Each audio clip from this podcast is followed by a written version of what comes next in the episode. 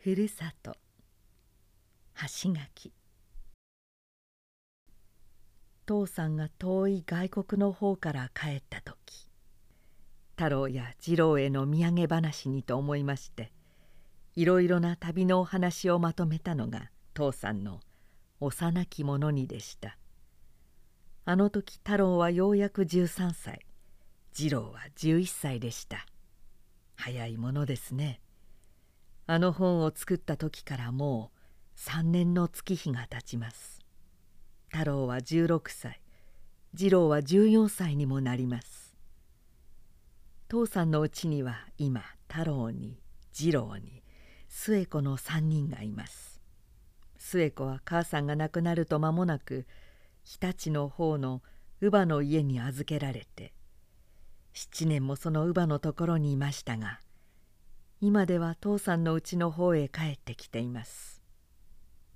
三郎はもう長いこと信州木曽のおじさんのうちに養われていまして兄の太郎や次郎のところへ時々お手紙などをよこすようになりました。三郎は今年13歳。末子がもう11歳にもなりますよ。父さんのうちではよく三郎の噂をします。三郎がいる木曽の方の話もよく出ます。あの木曽の山の中が父さんの生まれたところなんですから。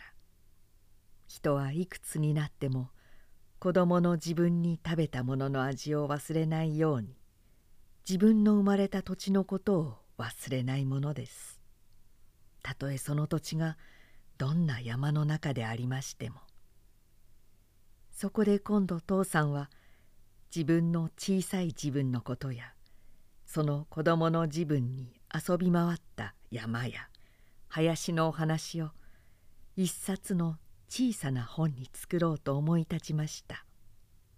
あの幼き者にと同じように今度の本も太郎や次郎などに話聞かせるつもりで書きました。それがこのふるさとです。